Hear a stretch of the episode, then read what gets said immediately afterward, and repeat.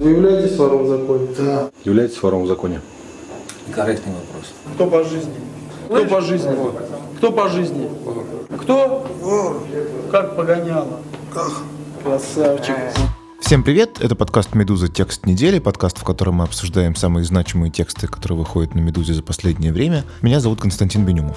14 февраля Владимир Путин внес в Госдуму законопроект о борьбе с неформальной криминальной иерархией. Проще говоря, это закон против воров в законе. В этом законопроекте речь идет об ужесточении наказаний для участников преступного мира, вплоть до пожизненного заключения для тех людей, которые руководят э, преступными сообществами. Существование в России преступного мира, наверное, ни для кого не секрет. Более того, можно утверждать, что преступный мир в какой-то степени стал частью культурного кода для всего российского общества. Но все-таки для большинства обычных людей какие-то правила, по которым преступный мир живет, правила, по которым живут, собственно, воры в законе, существуют скорее на уровне каких-то легенд и преданий. Поэтому мы попросили э, журналистку Татьяну Зверинцеву, человека, которая много лет специализировалась на преступной тематике, ответить на основные вопросы о преступном мире и о ворах в законе. И сегодня мы с Таней поговорим об этом.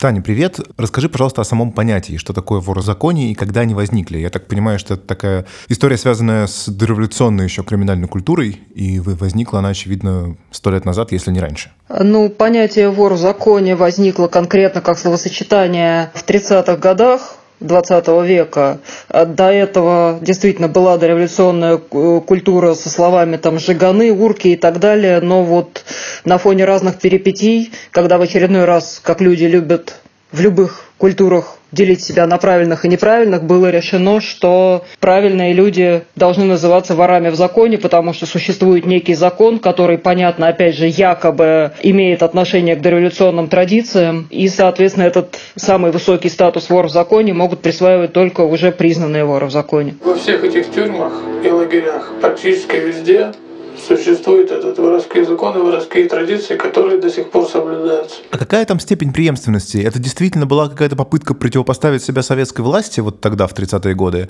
Эта культура возникла среди людей, которые считали себя противниками этой власти и готовы были с ней бороться? Или просто вот были урки и жиганы, и мы немножко вот такая романтика дореволюционная, будем продолжать это дело? Ну, вообще этот криминальный мир очень остро воспринял всю эту советскую власть. И советская власть, в свою очередь, очень жестко с ними боролась, как когда начала устанавливать свою централизованную систему уже.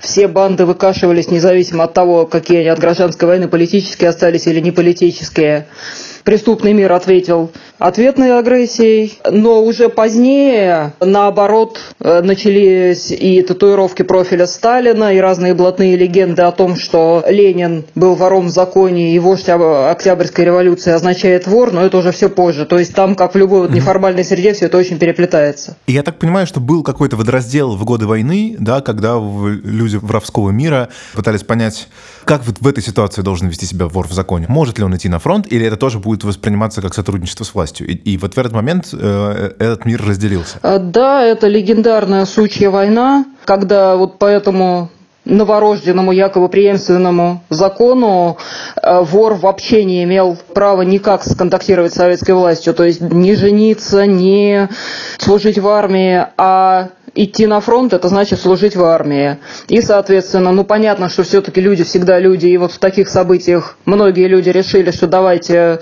все-таки разрешим нам идти на фронт, и ушли. А когда они вернулись, они обнаружили, что те, кто как-то смог избежать мобилизации, их встречали не с распростертыми объятиями. Ну и, соответственно, есть и обратная точка зрения, что этим бывшим фронтовикам, которых бывшие коллеги начали называть суками, что и власти им начали тайно помогать, вплоть до вручения оружия.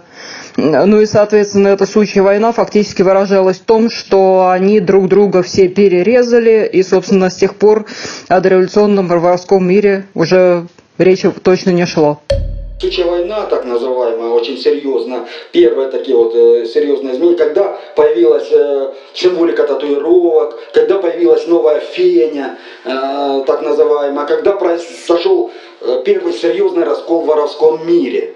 это был 47 год. Прости, а вот власти поддерживали тех, кто ушел на фронт или тех, кто остался? Вот этого я не очень понял. Тех, кто ушел, конечно. Ага, окей, окей, окей. И последний, наверное, вопрос на историческую тему. Это, это что случилось после распада Советского Союза? Потому что вот в этом послевоенном изводе воровской мир продолжал существовать, а потом начались, как сейчас принято говорить, лихие 90-е, да, и это опять немного все сломало. Да, ну как бы любая система немного ломается по мере исторического развития, а потом снова возникает. В 90-е криминальная профессия резко стала более распространенной, хотя еще и понятно, что Советский Союз не не сразу разваливался. Еще и в 80-е были разные конфликты на тему того, что вроде как начали уже покупать звание воров в законе несудимые люди, но в 90-е в криминальный мир хлынули спортсмены, которых называли беспредельщиками, вот именно те самые в кожаных куртках, которых мы знаем. Им эти сказки о дореволюционных разбойниках совершенно не нужны были. И, соответственно, вот эти вот беспредельщики устроили свой криминальный мир уже без всяких понятий, без всего. Но как-то постепенно это все приходит всегда в равновесие. Вспомнили и про понятия, и про воров. Хотя, конечно, после этого этот мир изменился. И опять же находятся люди, которые, в том числе и среди самих воров, которые заявляют, что на этом все кончилось, но Сейчас есть люди, которые уже не чураются называть себя бизнесменами, но все-таки все знают, что у него есть кличка, что ему там подчиняются определенные там люди, которые нелегально что-то делают. То есть в какой-то степени все это есть. Хорошо, а расскажи, пожалуйста, как это работает сейчас? Вот вор в законе сегодня – это кто? Можно сказать, что это король некой вот этой преступной воровской иерархии? А, ну, далеко не каждый из них король, потому что мы знаем, как обычные люди, что есть япончик, есть дед Хасан. Были, вернее. Были, да. Но если полистать, э, так сказать, профильные издания людей, которые это больше волнуют, чем обычных, э, то там можно найти тысячи имен. То есть это истории на уровне, э, когда человек был беспризорником, потом попал на зону, потом начал увлекаться этой всей блатной романтикой, потом его в каком-нибудь там Ростове короновали три вора, там, условно говоря, с такими-то кличками, там Вася Рязанский, Кирпич Махачкалинский. И после этого он тоже стал называться каким-нибудь булыжником московским. Угу. У него есть своя история, он считает себя очень продвинутым человеком, он в какой-то степени обеспечивает свое существование, там безбедное, не безбедное. Но вот в основном это вот такие персонажи, которые мало кому известно, которые действительно сидят в тюрьмах, выходят на волю, сидят в тюрьмах, выходят на волю. Такая жизнь. Но вот этот воровской статус, он сохраняется и в тюрьме, и на воле, да? То есть, если он выходит надолго или нет, он не имеет права от него отрекаться, если я правильно понял из твоего текста. И поэтому вот есть все эти видео, да, где на прямые вопросы «ты вор в законе?» люди всегда, ну не всегда, но люди отвечают «да». Это вором в законе вы являетесь? Это надо обязательно тебе ответить. Так точно. Ты же знаешь. Я знаю. Ну все так. А, да, он может сказать нет, но это будет концом, собственно, его карьеры в в законе. А они за это держатся. А как, вот, э, как выглядит эта иерархия? То есть есть, допустим, это все локализуется в каком, в как, на какой-то одной зоне, например, или и потом человек, если попадает на другую, ему нужно заново доказывать, что он вор, или, или как? Ну, даже в доинтернетные времена благополучно передавались так называемые малявы, прогоны и так далее, что наш вымышленный там вор, которого мы сейчас придумали, булыжник московский, коронован такими-то, такими-то, и просим его. А уж сейчас, когда, как известно, на каждой зоне есть мобильные телефоны, есть интернет и так далее, все это распространяется моментально. И, соответственно, ну, кто надо, кому интересно, те знают, что вот этому человеку надо уважать его, предоставить ему какое-то место там особое в камере. Ну, то есть, и, соответственно, появление самозванца выглядит довольно сомнительным, возможность появления самозванца, потому что всегда до появления заключенного в, на определенной зоне, на этой зоне уже знают об этом заключенном, если он состоит в этой иерархии. Все правила имеют исключение. Существовал в конце советского периода некий Ленчик Тряси Бачка, к сожалению, реального имени не помню, который как раз прославил прославился в этом мире как такой ушлый самозванец, который на многих зонах представлялся вором в законе. Потом в 92 году его некие настоящие воры в законе все-таки поймали в одной камере и э, избили. Он добился через администрацию перевода в другую колонию. После этого придумал себе уже не тряси башка, а новое имя Лимон, снова начал представляться вором в законе и, в общем, так лихо всего этого избегал, пока не умер своей смертью в 2011 году. Хотя тут тоже, как везде, есть альтернативная версия, этот мир очень такой неустойчивый, что на самом деле он был коронован, а в 92 году его там предательски не признали. Но как бы в основном в большинстве источников он упоминается как вот такой вот лихой самозванец, который, как ни странно, умер своей смертью в достаточно пожилом возрасте. Слушай, а вообще можно ли говорить о том, что есть какая-то централизованная иерархия, или это скорее набор каких-то правил, по которым живут разные группы каких-то людей? Потому что я не очень себе представляю, как это может быть централизовано на всей территории такой большой страны. Нет, это набор правил, э, который, более того, он прекрасно возрождается и после физического уничтожения всех э, причастных, как в случае войне. Правила, собственно, простейшие и нигде не кодифицированные официально, но логичные для воровского мира, и просто они их стараются придерживаться, они их передают друг другу. Иногда появляется некая фигура, опять же, в этом зыбком мире всегда есть две версии, или что человек сам набирает авторитет, такой, что просто становится легендарной фигурой, как япончик или дед Хасан, или там про них всех ходят разные э, сплетни, что а вот вы знаете, там япончика продвинули на самом деле власти и так далее и тому подобное, но так или иначе это этот человек становится таким мощным авторитетом, что про него уже пишут федеральные СМИ, что его имя известно там каждый бухгалтеру и кассирше, а не только ворам. Но вот сейчас, например, насколько я вижу, нету такой фигуры, хотя понятно, что преемника деда Хасана все очень ждут и часто пытаются кого-то им назвать, но вот с 2013 года, с момента его смерти, пока такой фигуры неоспоримой не появилось. И ничего, как бы мир как-то продолжает существовать, да, получается так? Ну да, это скорее субкультура, нежели централизованная система более молодое поколение, не чтят законы, ничего, практически. Более взрослые люди, они, да, чтят, а молодежь не. Авторитеты старой закалки сокрушаются, что сегодняшние законники пытаются не заслужить уважения, а по-быстрому купить его. Уже давно известен путь. Достаточно уговорить хотя бы одного вора в законе и сделать очень крупный взнос в воровской общак. Таких скороспелых воров свои же презрительно называют апельсинами. Давай чуть-чуть поговорим об, об этих кличках. Вот мы придумали с тобой булыжника московского. А вообще, что они означают? Откуда они берутся? Это же тоже целая культура, надо полагать. Ну, даже можно сказать, что первая известная кличка – это Ванька Каин. Это был в 18 веке такой разбойник. И опять же, вот оно, оно просто сформулировано уже по современным правилам. То есть Ванька Каин, уменьшительное имя плюс кличка. Потом там были разные списки безграмотные о биографии этого человека, которого в определенной среде начали считать великим. И вот с тех пор стала появляться мода на эти клички, и она перешла и в советский мир. Среди там молодых поклонников АУЕ то есть субкультуры арестантское уголовное единство может даже утверждаться, что есть какой-то единый нерушимый ритуал, но я бы сказала, что все-таки во взрослом мире все посложнее, то есть ритуалы могут возникать и пропадать. Допустим, есть информация, что в советское время была схема, когда человек впервые заходил в камеру и говорил «тюрьма, старуха, дай кликуху» или дай погремуху. И все на перебой ему предлагали, от которой он мог отказаться, а какую-нибудь понравившуюся выбирал. Но понятно, что в реальности, опять же, все бывает по-разному, все сложнее. У кого-то погоняло липнет от его, допустим, фамилии, походки, занятия.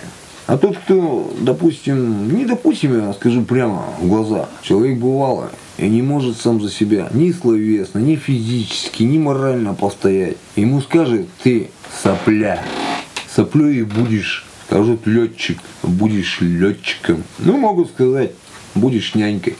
Будешь нянькой. Слушай, а что касается вообще словосочетания «вор в законе», осталась вот эта связь с тем, что изначально это, к этому миру могли принадлежать скорее представители ну, какого-то ограниченного круга воровских профессий? Или любой преступник может, может сейчас в, в, эту, в эту иерархию войти? Ну, изначально в этот мир могли вступить именно воры на момент, на начало 20 века самых, так сказать, уважаемых и высокотехнологичных профессий, как там взломщик сейфов, квартирный вор, ну, то есть не человек, который ну, не на базаре. Да, говоря. Понятно, что сейчас уже э, много изменилось просто в мире, ну и в воровском, естественно, тоже. Э, то есть сейчас возможно всякая там контрабанда, торговля там оружием, какие-нибудь серые финансовые схемы. И понятно, что это все как бы происходит. Э, и, уже никто там не заставляет настоящего вора в законе лазить по квартирам. Но в целом там идея в том, что человек именно э, материальную базу себе обеспечивает жизни, не согласуясь с правилами, которые общество устанавливает для этого. Там нету такого, что убийца обретает какой-то большой авторитет. Просто с точки зрения обычного человека может казаться, что убийца, он такой страшный, значит, его все больше всех боятся, но это действует э, у беспредельщиков. А у этого самого устойчивого классического криминального мира убийство не особенно одобряется, оно считается нормальным для защиты своей жизни или для защиты тех самых понятий, ну и опять же, защищать понятие – это вопрос спорный, и он тоже чаще всего решается не одним человеком, а на какой-то сходке и так далее. Скажи, а вот это, собственно, словосочетание в законе, это в первую очередь означает, что человек и на воле сохраняет воровской статус, воровской образ жизни, или это о чем-то другом? Ну, закон – это как бы синоним того самого слова понятия, просто он так неудачно с законом, который в Уголовном кодексе перекликается, но это чисто синоним. То есть, да, имеется в виду, что вот есть этот кодекс воровских правил, которые полностью его отсекают от этого мира, людей. Вор, который в законе, он эти правила соблюдает. Угу. А, ну то есть это имеется в виду воровской закон, а не какой другой, который там на, на других людей распространяется. Слушай, ну вот такой вообще, соответственно, вопрос все-таки, как происходит взаимодействие воров в законе с э, правоохранительными органами, когда, например, они попадают на волю, их снова ловят и снова сажают. Очевидно, что, видимо, попадание в тюрьму – это не очень страшное наказание для человека, который настолько крепко принадлежит к криминальному миру. Во-первых, Опять же, когда на уровне легенд, когда на уровне фактов эти системы гораздо больше друг с другом взаимосвязаны, чем обе они с обычным миром. Э, то есть в какой-то степени правоохранительным органам им даже удобно опираться на то, что не бегают по улице какие-то люди и просто так друг друга убивают и грабят, а что вот все знают, что есть некий там большой смотрящий, и этот смотрящий там эту банду так контролирует. В 2006 году, когда был коронован первый в истории киргизский вор в законе Коля Киргиз, э, то тогдашний глава МВД Киргизии вообще Э, выступил совершенно открыто с э, заявлением, что он этому рад, потому что теперь в преступном мире республики наступит какой-то порядок и будет меньше беспредела. Эти системы, они взаимодействуют так, что вот идет сходка, ее разогнали, а вот сейчас там поступила откуда-то какая-то разнарядка, что этого надо задержать, то есть это все такая подковерная достаточно возня. Ну, то есть далеко не... следователи и полиция примерно знают в своих там юрисдикциях ну, всех заметных людей из криминального мира, просто знают. Ну, конечно. Скажи, пожалуйста, наверное, последний вопрос. Это исключительно такая российская история или в других странах как какое-то подобие, вот похожее на нашу воровскую культуру, существует? Ну, все, кто читали «Крестного отца», знают, что оно существует в других странах. Не отслеживала, конечно, во всех там абсолютно странах мира или нет, стран много, но во многих. То есть люди попадают в тюрьму и начинают что-то такое свое там субкультуру создавать. Но и вор в законе, это да, это, как говорилось вначале, это именно изобретение советских лагерей 30-х годов, и потом эти понятия, это общая такая история, культурное прошлое, оно разбрызгалось по всем странам Советского Союза. И, естественно, была иммиграция массовая, начиная со второй половины 20 века. И возникла в некоторых государствах русская мафия, которую до сих пор называют русской, даже если она там киргизская, чеченская, грузинская, какая угодно, но для них это русская мафия, в смысле советская. Но они не сливаются с другими культурами, потому что, ну, зачем какому-нибудь итальянскому итальянском мафиозе называть себя вором в законе по закону, который в какой-то другой стране там придумали сто лет назад почти. Ну да, логично. Но вот мне вот просто интересно, вот этот пример с крестным отцом. Там можно, например, сказать, что вот вор в законе это как крестный отец? Или есть принципиальные какие-то различия? А, ну, в очень грубом приближении, наверное, можно.